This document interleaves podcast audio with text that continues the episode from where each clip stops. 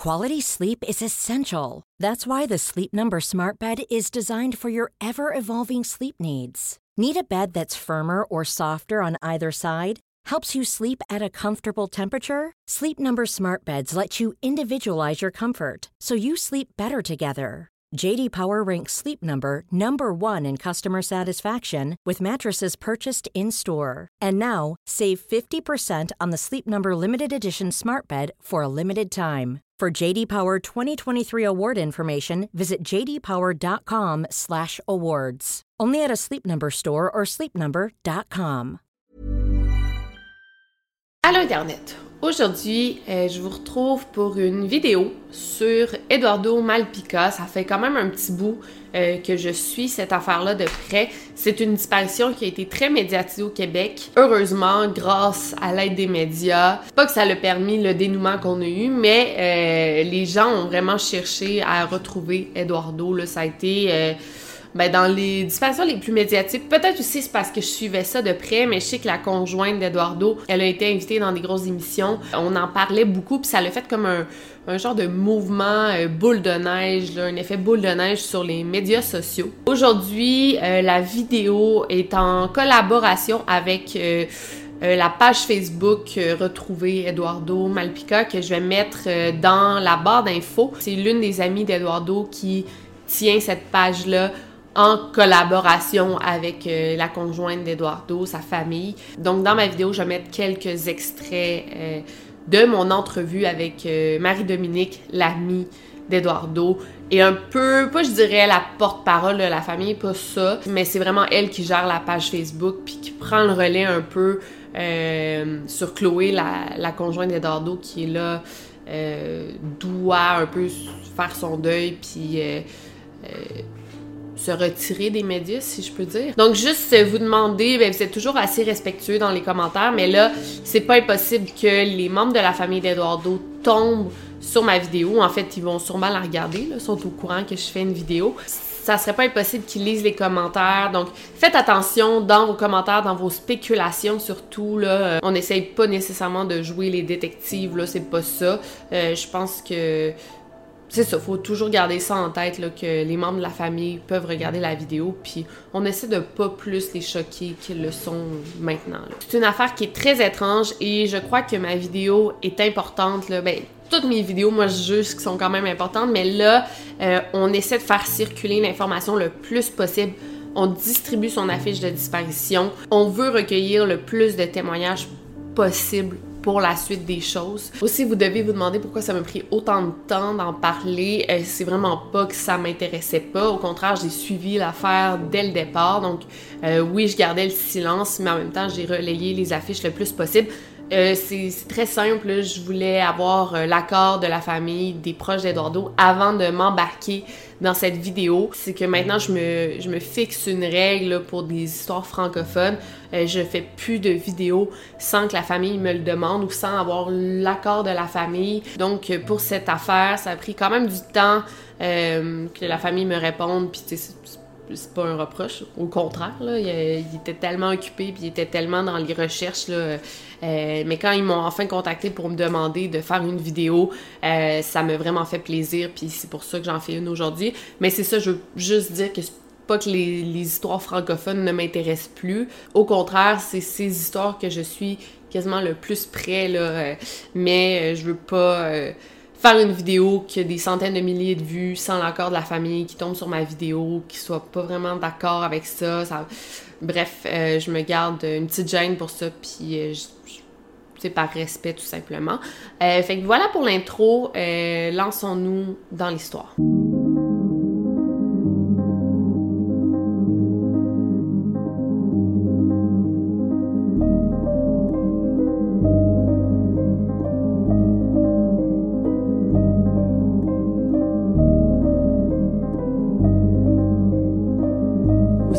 Podcast Over and Out. L'opération de recherche s'est déroulée samedi dans l'espoir de retrouver Eduardo Malpica. Cette fois-ci, l'escouade canine de meurtre et disparition irrésolue du Québec a été mise à contribution. On n'a pas fait de trouvailles là, qui pourraient donner des, indices quelconques. Là.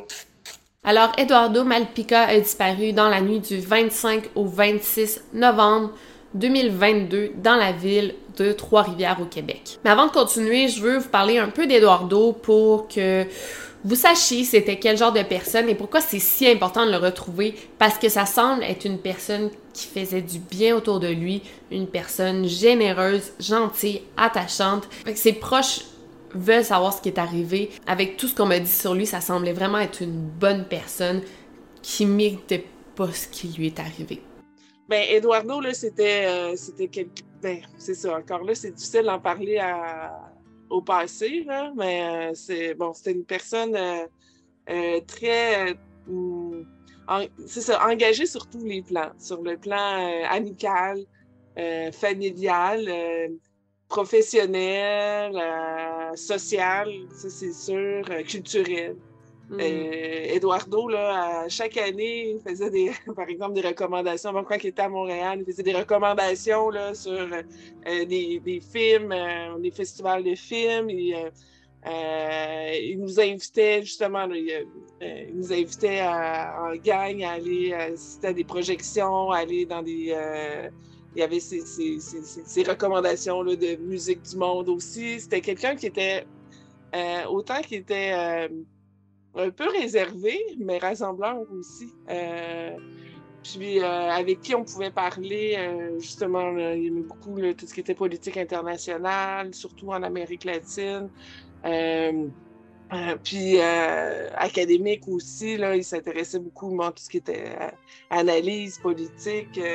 puis il nous aidait aussi. On, est, euh, on, était plusieurs personnes à avoir euh, reçu aussi ses, lectures, ses conseils de, euh, de, lecture critique. Donc, c'était quelqu'un qui était, c'est ça, autant sérieux, sérieux que festif.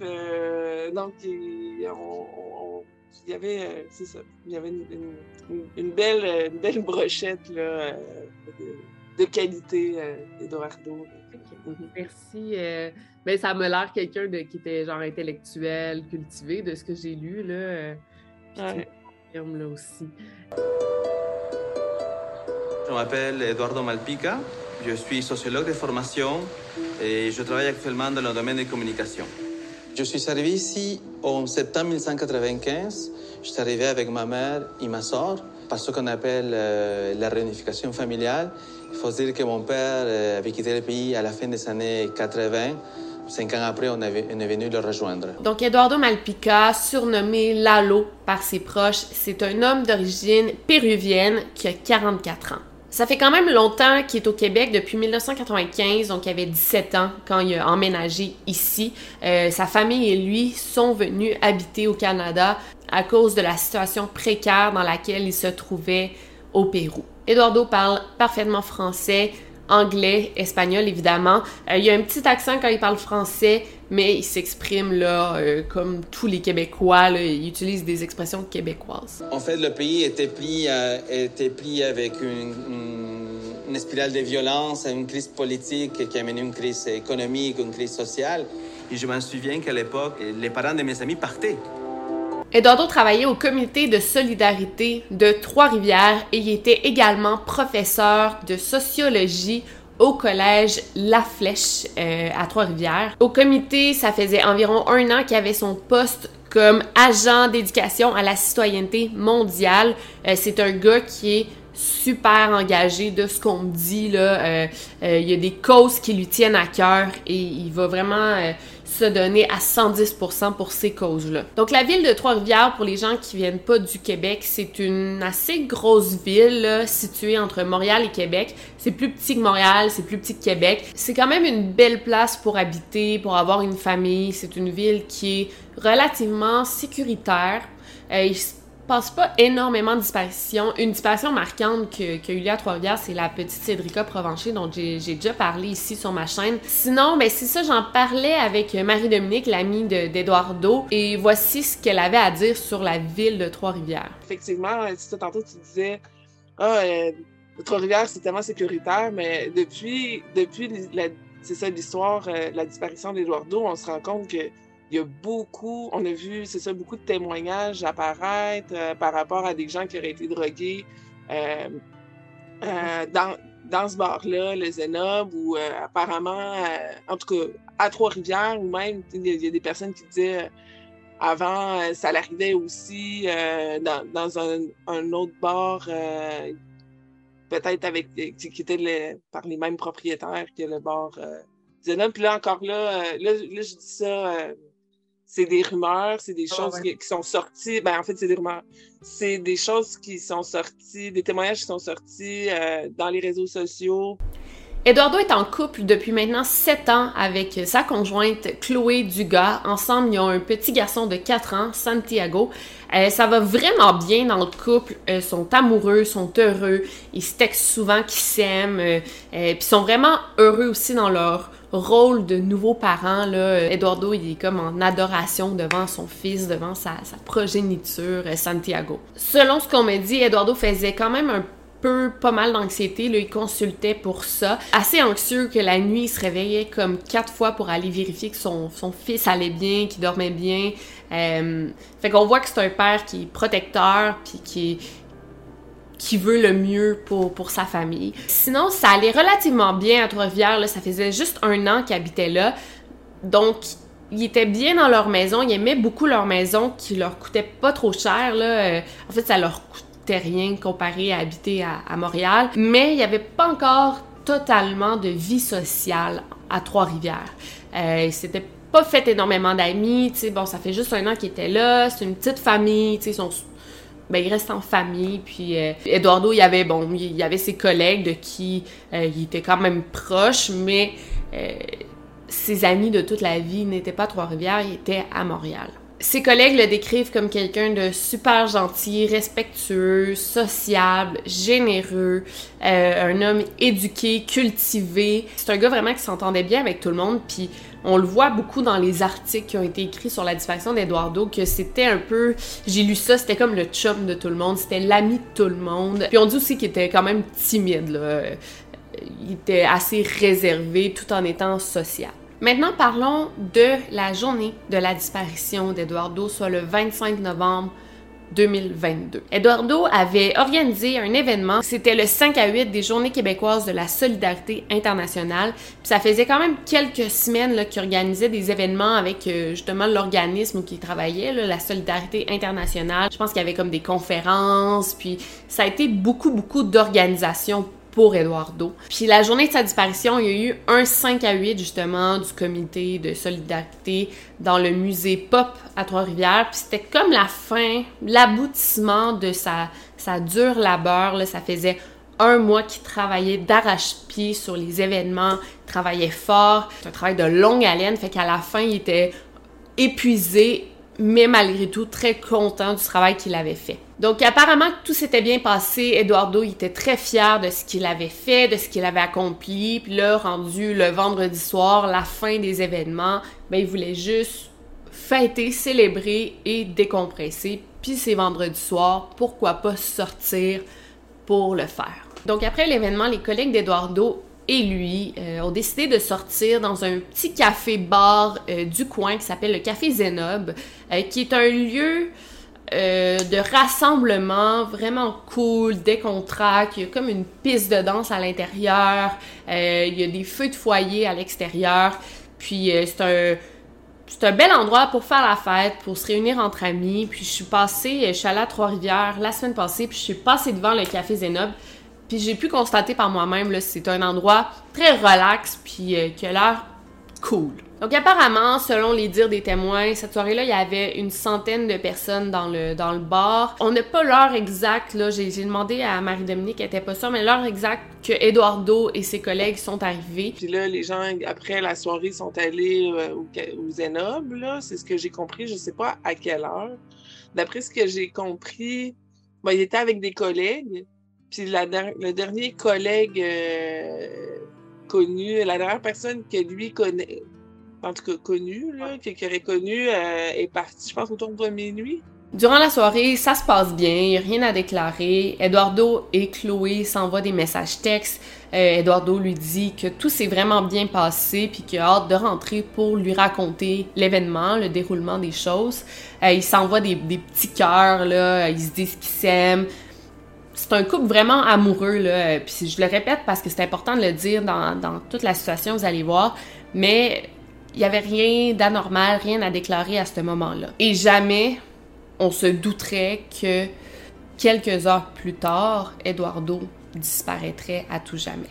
Donc la majorité des collègues ont déjà quitté euh, le bar. Je pense que le dernier collègue quitte vers minuit. Eduardo décide de rester. Il est en train de parler avec un client au bar. Ils s'entendent bien. Euh, donc, tu sais, il décide de rester puis de continuer un peu à, faire la fête, à décompresser. Apparemment, là, c'est quand même contradictoire, mais apparemment qu'il aurait bu juste deux pintes dans le bar, donc deux grosses bières, ce qui est pas beaucoup là, pour une soirée. S'il est arrivé, on, mettons, on calcule, à 9h, il est reparti vers 2h du matin. C'est pas énorme, deux bières. Puis on l'a vu sur les caméras de surveillance qu'il aurait pris effectivement juste deux bières. Mais encore là, les, les témoignages sont assez contradictoires pour le fait, combien de consommation il a pris. Mais au final, si c'est lui qui a bu beaucoup ou pas, ça n'a pas vraiment d'importance parce que Eduardo, il a quand même disparu par la suite. C'est après ça que ça se corse. Euh, durant la soirée, apparemment qu'il y aurait eu une genre d'altercation dans le bar.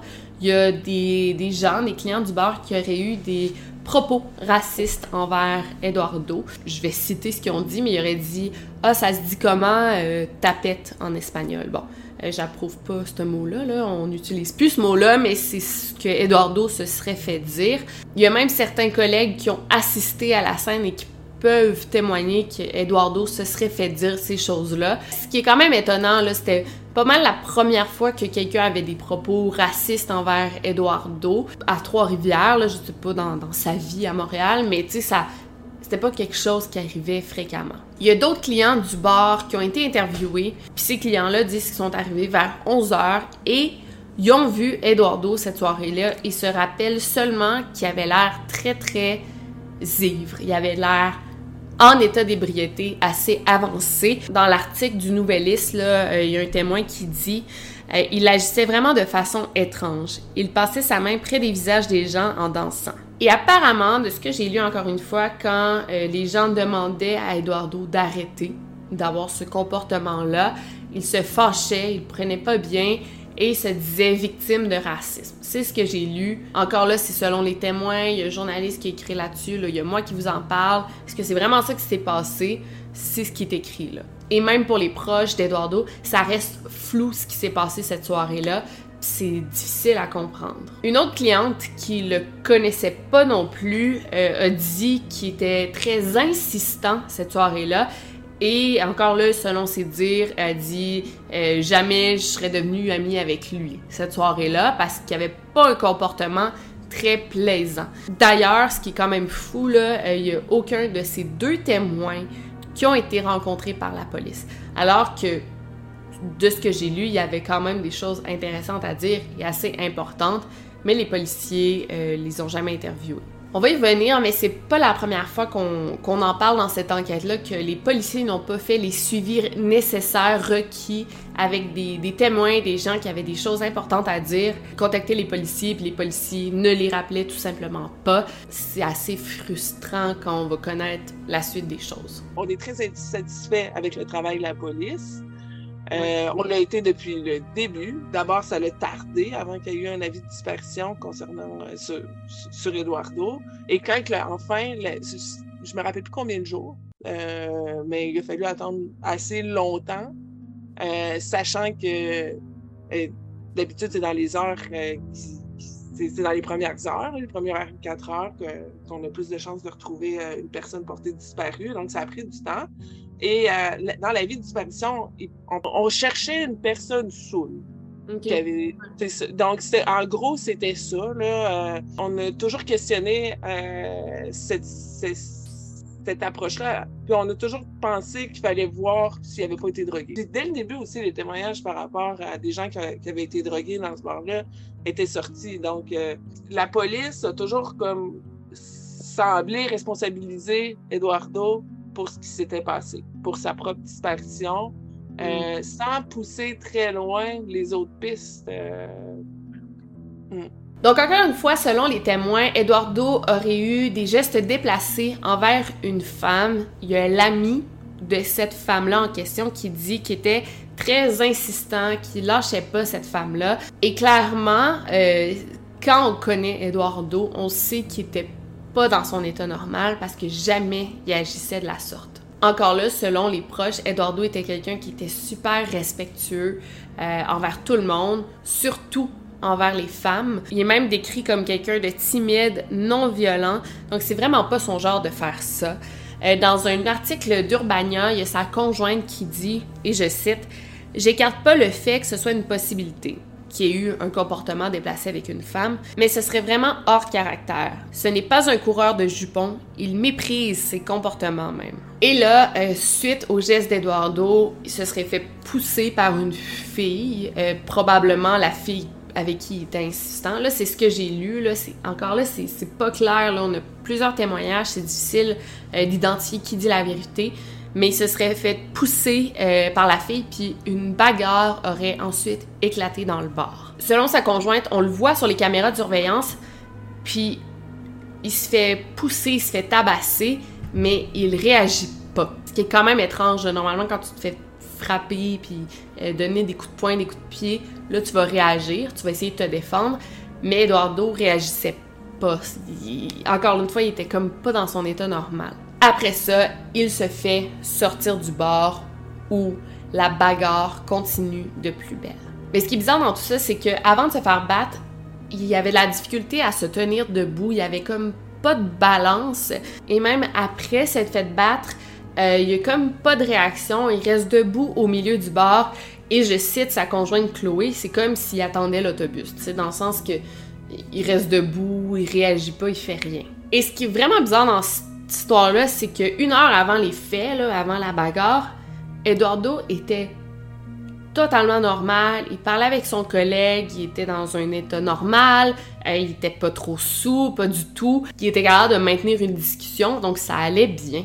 Bref, les gars qui le battent le traînent à l'extérieur du bar, le traîne par son t-shirt par terre, c'est super violent, euh, tellement qu'Eduardo il même pas le temps de ramasser son manteau, son portefeuille qu'il laisse au bar. Et là, par la suite, un gars qui aurait contribué à la bagarre, qui aurait battu Eduardo, se serait dirigé vers sa voiture, qui est un SUV blanc qui était stationné pas loin du bar. Il aurait attrapé une hache du côté passager qui aurait comme montré à Eduardo. Là, on s'entend, il était assez loin, il était comme à 2-3 mètres d'Eduardo. Fait que c'était pas pour euh, le battre avec une hache ou quoi que ce soit, mais c'était comme pour le menacer, pour lui faire peur. Après ça, Eduardo se serait éloigné du groupe et l'autre gars serait reparti à sa voiture pour quitter les lieux. Par la suite, Eduardo aurait comme parlé 10-15 euh, minutes avec un gars qui était là. On ne sait pas ce qui a été dit exactement, mais il aurait fini par quitter l'endroit, le bar, qui est 2h15 du matin et se dirige vers le parc des Ursulines, qui est dans la direction opposée de sa maison. C'est tellement une histoire bizarre parce que, tu sais, Eduardo, il est dans un bar, il y a une bagarre qui éclate, puis après, il disparaît. On va y revenir à, sa disparition, au moment de sa disparition, mais c'est définitivement une histoire très louche, puis ça commence mal. Avant de vous emporter contre Eduardo, parce que je sais que vous devez vous dire, ben, il était sous, puis il était insistant. Quality sleep is essential. That's why the Sleep Number Smart Bed is designed for your ever-evolving sleep needs. Need a bed that's firmer or softer on either side? Helps you sleep at a comfortable temperature? Sleep Number Smart Beds let you individualize your comfort so you sleep better together. JD Power ranks Sleep Number number 1 in customer satisfaction with mattresses purchased in-store. And now, save 50% on the Sleep Number limited edition Smart Bed for a limited time. For JD Power 2023 award information, visit jdpower.com/awards. Only at a Sleep Number store or sleepnumber.com. Avec des filles, il l'a mérité. Attendez un peu là. Euh, c'est loin d'être la vérité. Je vais quand même vous raconter autre chose qui s'est passé cette soirée-là. Euh, la témoin, la femme qui a parlé, elle veut garder son anonymat, mais elle est allée au café Zenob cette soirée-là et voici ce qui lui est arrivé. Donc cette femme qui a parlé au journal Le Nouvelliste, on va l'appeler Geneviève, c'est comme ça qu'elle est appelée dans le journal. elle raconte que cette soirée-là est allée prendre des verres avec ses amis dans un pub qui est pas très loin du café Zenob. Elle a pris littéralement un verre de bière et une pinte de bière, ce qui est pas énorme encore une fois. Et ensuite, elle s'est dirigée au café Zenob pour 23h30. Entre l'heure de son arrivée et son départ à 3h du matin, elle a pris une autre pinte de bière et la moitié d'une deuxième. Fait que juste spécifier, on parle de quatre bières, mais dans une longue durée de temps. Là. Mettons qu'elle a commencé à boire vers 7-8 heures, on parle de 3 heures du matin, 4 bières, c'est pas beaucoup. Ça, dépend là, si, si, tu bois pas souvent, ça dépend de plein de facteurs, mais en général, ça va pas te rendre complètement sous de boire 4 bières. À 3 heures du matin, elle se sent vraiment pas bien, elle se sent étourdie, donc elle décide de quitter le bar sans dire salut à ses amis, ce qui est comme pas vraiment dans son comportement normal de ce qu'elle a dit. Elle se rend vers sa voiture et décide d'aller se coucher, s'endormir sur le siège arrière de son auto. Ses amis ont fini par la retrouver dans sa voiture en train de dormir et ils l'ont comme amenée dans leur voiture à, à elle pour l'amener dormir chez elle. Apparemment que Geneviève ne se rappelle pas du tout de son trajet de retour. Donc tout son comportement, c'est vraiment étrange, c'est pas dans ses habitudes. Euh, Geneviève dit, j'ai quand même l'habitude de boire, là, j'en suis pas à ma première brosse, là, si on veut. Tout ça, c'est vraiment anormal, le fait qu'elle parte sans dire bye à ses amis, qu'elle aille se coucher dans sa voiture, parce que même là, tu prends le risque de perdre ton permis de conduire si tu te fais arrêter par la police, puis t'es couché en état d'ébriété dans ta voiture, tu peux perdre ton permis. Geneviève le savait, jamais elle aurait fait ça dans son état normal. Le lendemain matin, elle s'est réveillée, elle était vraiment pas bien, elle se rappelait pas trop de sa soirée de la veille, elle avait des gros blackouts et elle a vomi une bonne partie l'avant-midi. Encore une fois, selon ses dires, ça faisait genre plus de 15 ans qu'elle avait pas été malade à cause de l'alcool. Fait que c'était pas normal tout ce qu'elle a vécu. Selon elle, elle croit avoir été droguée au café Zenob cette soirée-là. Euh, elle a appelé la police pour donner cette information qui, je juge, est très pertinente, mais elle n'a jamais eu de retour d'appel. Je sais pas pour vous, mais son témoignage me parle beaucoup. Si Geneviève a été droguée au café Zenob cette soirée-là, pourquoi Eduardo ne l'aurait pas été lui non plus? Tu sais, ne pas être capable de se tenir debout, de perdre l'équilibre, d'avoir des comportements déplacés après seulement deux bières, c'est vraiment louche, c'est vraiment bizarre. Nous sommes maintenant rendus le 26 novembre, le lendemain de tous ces événements. Il y a Chloé, la conjointe d'Eduardo, qui se réveille, et réalise que son conjoint n'est pas couché à côté d'elle dans le lit. Trouve ça bizarre, mais elle se dit, bon, il doit être couché dans la chambre d'invité. Peut-être qu'il est rentré tard, il voulait pas faire de bruit, il voulait pas me réveiller, il voulait pas réveiller le petit. Donc, il est allé se coucher dans la chambre d'invité. C'est vraiment pas de quoi de normal, tu sais, qui se passe souvent. Euh, de ce que Marie-Dominique me dit, Chloé et Eduardo ne sortaient pas trop dans les bars. Fait que Chloé avait pas l'habitude de se réveiller seule dans son lit parce qu'Eduardo n'était pas rentré couché c'était pas quelque chose qui arrivait souvent, même ça arrivait jamais. Donc Chloé et son fils se réveillent pour la journée, ils font leur petite routine du matin sans faire trop de bruit pour laisser Eduardo dormir qui elle pense est dans la chambre d'invité, puis elle fait qu'elle dit à son fils on fait pas de bruit, on laisse papa dormir. C'est quand elle est allée voir dans la chambre d'invité qu'elle s'est rendue compte que Eduardo n'y est pas, qu'elle s'est plutôt fâchée. Puis on peut la comprendre, ton conjoint rentre pas couché après une soirée au bar, tu penses au pire, là. Fait qu'elle est fâchée, elle l'appelle sur son téléphone, il répond pas, elle lui laisse des messages sur sa boîte vocale, pas de réponse. C'est l'horreur. J'imagine, là, elle doit être furieuse. Elle décide ensuite de contacter des collègues d'Eduardo pour savoir où se trouve son conjoint. Ils ont aucune idée. En fait, ils ont quitté la veille vers minuit. Eduardo allait bien, euh, il n'y avait rien à déclarer. Fait qu'ils n'ont aucune idée d'où il pourrait être. Maintenant rendue morte d'inquiétude, c'est là que Chloé contacte la police de Trois-Rivières pour signaler la disparition d'Eduardo. Elle se fait répondre par la police qui est beaucoup trop tôt pour parler d'une disparition, d'attendre un peu avant de capoter. Mais Chloé, elle a un mauvais pressentiment. Elle est pas mal sûre qu'il s'est passé quelque chose. C'est pas dans les habitudes de son conjoint, pas du tout.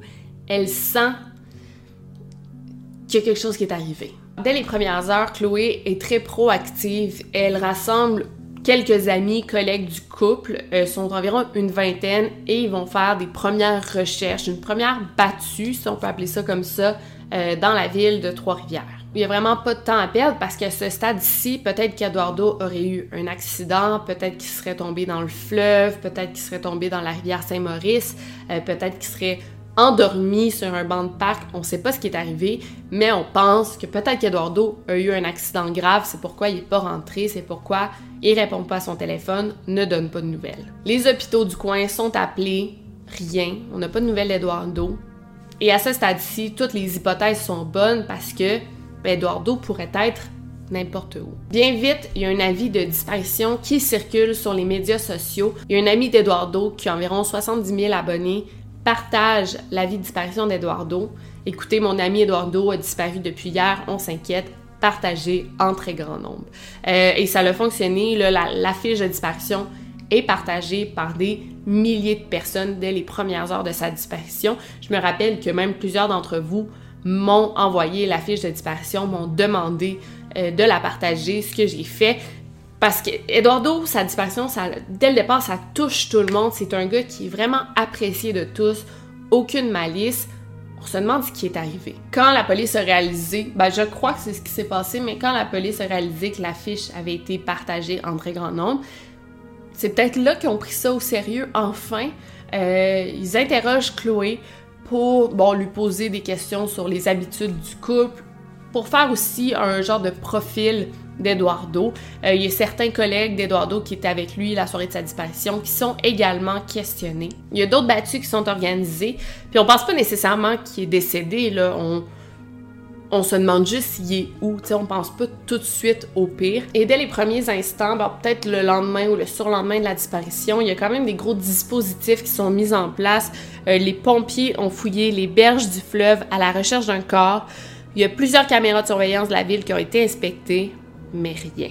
Et là, il y a un premier indice qui vient faire surface, un témoignage clé qui vient donner des indices, mais qui vient aussi brouiller les pistes. Il y a une femme qui fait du bénévolat auprès des sans-abri, euh, qui affirme avoir vu Eduardo le lendemain de sa disparition, euh, vers midi, au parc Victoria. Selon elle, Eduardo se serait confié à elle en lui disant euh, qui était pas bien à Trois-Rivières, que sa vie était gâchée et qu'il voudrait refaire sa vie ailleurs, euh, qui avait vraiment honte euh, de son comportement la veille au bar, puis c'est pour ça qu'il voudrait fuir un peu sa vie. Et honnêtement, les informations que la dame a transmises sont vraiment crédible. sais, elle décrit bien Eduardo, elle décrit son accent, euh, aussi les informations qu'elle dit, les, petits détails qu'elle dit, ça colle un peu avec sa disparition, ce qui aurait pu, ce qui aurait pu arriver. moi, je croyais que c'était crédible, mais voici ce que Marie-Dominique euh, n'en dit de tout ça. c'est comme c'est un, témoin qui apparaît de nulle part, qui arrive, qui dit, qui dit des choses qui font comme euh, changer complètement la stratégie, les stratégies de recherche, hmm. euh, puis qui nous font arrêter de chercher Eduardo où il aurait pu être, dans le fond. On n'est pas satisfait, euh, on n'a pas été convaincus. Non, non, mais c'est vrai que moi, je trouvais que ça avait du sens parce qu'à mettons, de ce que j'ai lu, elle décrivait avec un accent, puis ce qu'il disait, ah, j'ai honte de mon comportement, mais en même temps, pourquoi il se serait confié à cette madame-là, tu sais, ça... Non, c'est ça, c'est pas... C'est ça. Puis, tu sais, c'est comme si la personne aussi, euh, elle aurait pu, euh, dans le fond, tu sais, avec tout ce qui se trouvait publiquement, euh, tu sais, dans les. ce qui s'est écrit, autant dans les journaux que dans les, dans les, médias sociaux, elle aurait pu reconstituer, tu sais, des, des informations à partir, c'est ça, de ce qui se trouvait là, euh, à, de la main de tous. Donc, on peut vraiment remettre en cause le témoignage de la dame et selon Chloé, la conjointe d'Eduardo, ce qu'elle a dit dans un article d'Urbania, c'est ceci. On a une maison qui nous coûte trois fois rien. Eduardo a sa job de rêve et pas une journée passe sans qu'on se dise qu'on s'aime. J'en viens toujours à ça, mais ça fait aucun sens. Effectivement, ça lui ressemble pas trop. Tu sais, quand quelqu'un veut refaire sa vie ailleurs, il y a des raisons pour le faire. Mais là, il y avait un enfant qui adorait, il y avait une femme de qui il était perdument amoureux, euh, il y avait sa job de rêve, il n'y avait pas de dette, il n'y avait pas de problème, il n'y avait pas d'ennemis.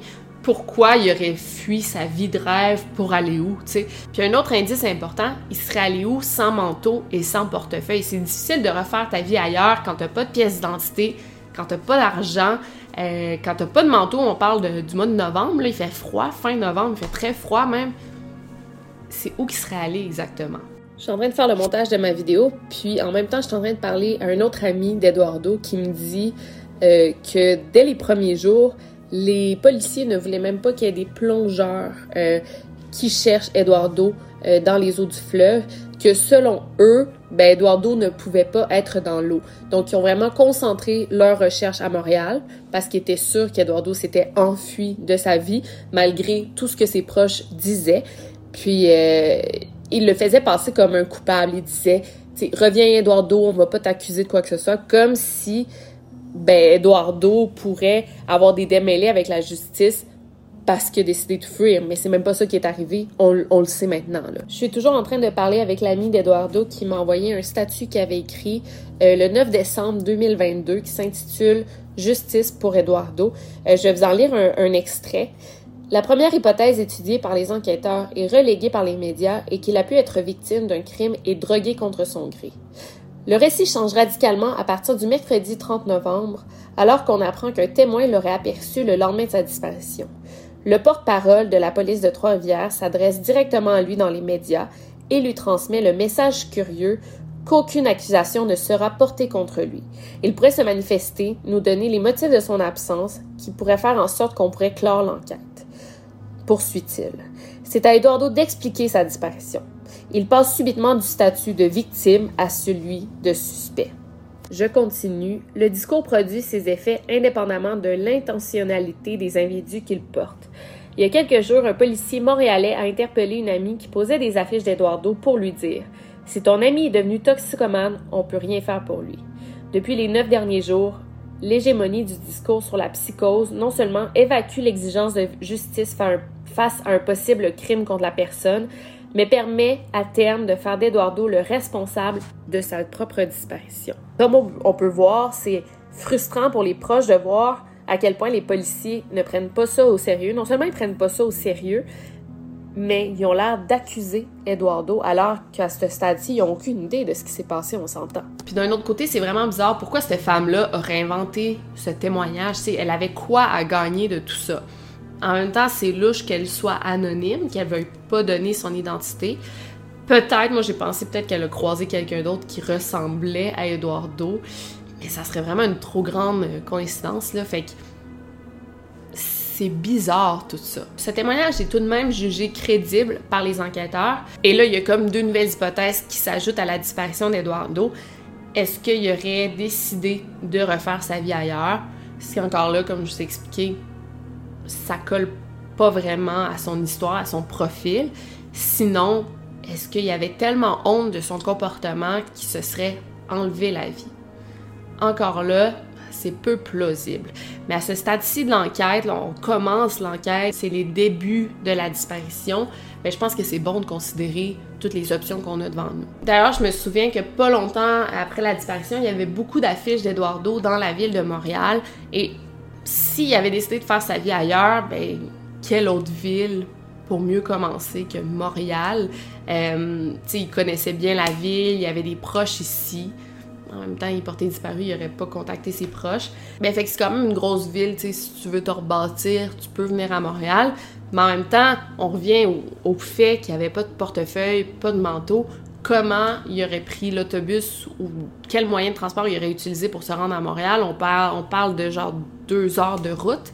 Euh, puis il n'y avait pas de manteau, là. On est en plein hiver comment il aurait pu survivre un hiver entier à Montréal? Là, j'imagine pas comment Chloé a dû se sentir dans ces moments-là, mais encore aujourd'hui, je sais pas comment elle fait. tu te réveilles un matin, ton conjoint n'est pas rentré, t'as aucune idée où il est. La police parle de suicide, parle de disparition volontaire, alors que il y a rien pour appuyer cette théorie-là. Et s'il a fui sa vie, s'il a refait sa vie ailleurs, pourquoi ça doit être horrible?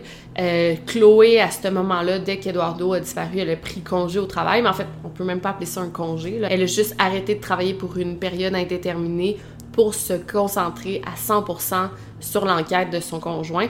Puis, c'est vraiment un bon exemple de famille qui, veut, qui fait tout pour trouver des réponses. Elle a été très, très proactive. Elle a fait des entrevues partout dans les médias. Elle a passé à la TV, si je me trompe pas. Elle est allée à Tout le monde en parle. Euh, c'est un bel exemple de femme forte qui veut retrouver son conjoint. C'est très touchant. Avec tout ce qu'elle vit, je ne sais pas comment elle faisait. En avril et en mai, euh, il y a d'autres battues qui sont organisées puisque ben là, la, neige a fondu, la glace dans les, les eaux aussi euh, commence à fondre, euh, donc on a plus de chances de retrouver. Donc il y a des, des battues qui sont organisées euh, par Stéphane Luce là, de Meurtre et Disparition irrésolue du Québec, un bon ami de la chaîne de ma chaîne YouTube. Et il amène des, des chiens, pas des chiens pisteurs, parce qu'il y a une différence entre les chiens pisteurs et les chiens cadaver dogs, des chiens là, qui peuvent sentir l'odeur de cadavre. Il y a des chiens qui sont amenés sur les lieux. On trouve rien. Et moi, je me rappelle, euh, au mois de janvier, j'ai regardé mes messages. Au mois de janvier, j'avais écrit à la famille d'Eduardo pour ben, la page Facebook pour offrir mon aide, pour dire, euh, si vous voulez que je fasse une vidéo, ça va me faire plaisir d'en parler. Et j'avais pas vraiment reçu de réponse. je comprends totalement, ils doivent être bombardés de messages, euh, ils doivent se concentrer sur les, les plus gros médias. Puis ben, peut-être ils devaient pas me connaître puis dire bon, on, on sait pas à quel point ça peut aider d'en parler sur YouTube. Bref, pas de réponse, c'est correct, je les laisse, euh, je les laisse en paix. Là. Puis là, ils m'ont répondu exactement euh, le 30 mai. Ils m'ont dit désolé pour le délai, il euh, n'y a rien qui bouge dans l'enquête, ça stagne, on a besoin d'en parler le plus possible. Pourrais-tu faire une vidéo sur ta chaîne? Je réponds que ça me fait plaisir, que je vais en faire une très vite. Et là, le lendemain, il y a un gros développement dans l'affaire euh, qui vient pas mal tout chambouler.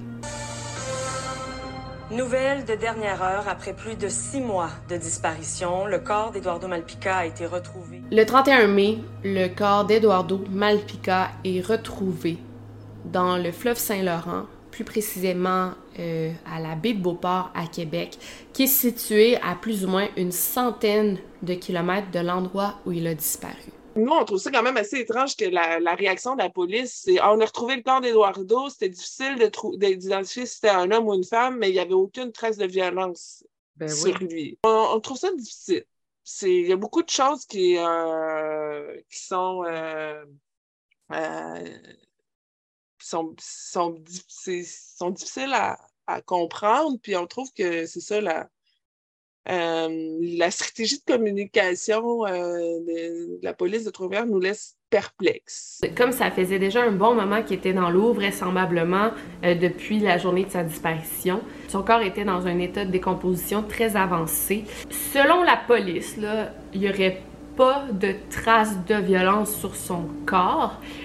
Mais en même temps, s'il était en état de décomposition si avancé, comment on peut dire ça vite de même? Parce que je me rappelle, le premier article qui est sorti après avoir découvert le corps, c'était ça. Il n'y a pas de traces de violence. Mais semble, c'est vite dit. Euh, là, ils font une enquête auprès du, coroner. le coroner va euh, pouvoir déterminer la cause du décès. Mais en ce moment, la police a l'air de pencher vers la thèse du suicide, qui est, si vous voulez mon avis, pas mal ridicule. C'est comme la dernière hypothèse la plus plausible. Euh, comme j'en parlais encore une fois avec Marie-Dominique, j'étais comme la thèse de l'accident, qu'il soit tombé dans l'eau, c'est plus probable que le suicide. Puis Eduardo, on va se le dire, il avait une phobie de l'eau. Il savait pas nager, il avait peur de l'eau. Ça serait quasiment impossible qu'il choisisse de s'enlever la vie en se jetant dans le fleuve. Donc on peut se demander aussi, ben, peut-être qu'il n'y a pas de traces de violence sur son corps, mais peut-être qu'il qui a quand même été victime d'un acte de violence, peut-être qu'il a été poussé à l'eau, peut-être qu'il a été jeté dans le fleuve. Euh, il y a comme aucun moyen de le savoir en ce moment. Fait tristement, la découverte du corps, ça répond pas du tout aux questions. Loin de là, ça nous amène de nouvelles questions. Donc, euh, en ce moment, Chloé, euh, la conjointe d'Eduardo, vit maintenant son deuil euh, dans, dans, son intimité avec son fils. Sur la page Facebook de la famille, on peut voir beaucoup de messages de support. Ça doit lui faire du bien. J'ai même lu Chloé vous répond pas, mais elle lit tous vos messages, ça lui fait du bien. D'ailleurs, je vous invite à aller vous abonner à la page Facebook pour suivre les développements dans cette histoire-là, les suivre de près. on va sûrement en avoir là, parce que selon moi, l'histoire ne fait que commencer. Il y a aussi un GoFundMe pour la famille parce que euh, perdre un proche de même, être en arrêt de travail, ça nous met dans une situation très précaire. Euh, Chloé est rendue veuve, mère monoparentale, elle doit s'occuper de son enfant. Euh, et si elle veut continuer à se battre pour découvrir la vérité, à qu'est-ce qui est arrivé à Eduardo, ben ça prend de, de l'argent c'est triste, mais quand on est seul à se battre, ça prend de l'argent. Fait que je vais mettre le lien GoFundMe dans la barre d'infos. J'ai déjà fait un don. Je pense que tous les dons peuvent vraiment aider. Donner 1 2 ça va aider la famille. Ils vont être très reconnaissants de ça. Et moi, je vais être encore plus reconnaissante si je sais que ma communauté a aidé. Tu sais, ces temps-ci, on parle beaucoup de l'éthique du true crime, puis je pense que euh, une façon d'être un bon public de true crime, c'est justement faire ça, c'est partager des affiches, c'est signer des pétitions, c'est donner dans des GoFundMe pour les familles, euh, parce que c'est quand même important ces vidéos-là, puis le plus qu'on donne, le mieux c'est. c'est une belle façon pour vous de redonner aux suivantes, puis de pas voir le true crime juste comme divertissement, justement, mais comme une façon d'aider les victimes. Si vous avez quelconque information concernant la disparition d'Eduardo, veuillez contacter la famille. Je vais mettre toutes les informations pour les contacter, tous les numéros, euh, la page Facebook dans la barre de description. Peu importe la petite information que vous avez, c'est vraiment important de la relayer. Et euh, sinon, n'oubliez surtout pas de garder l'œil vert. Over and out.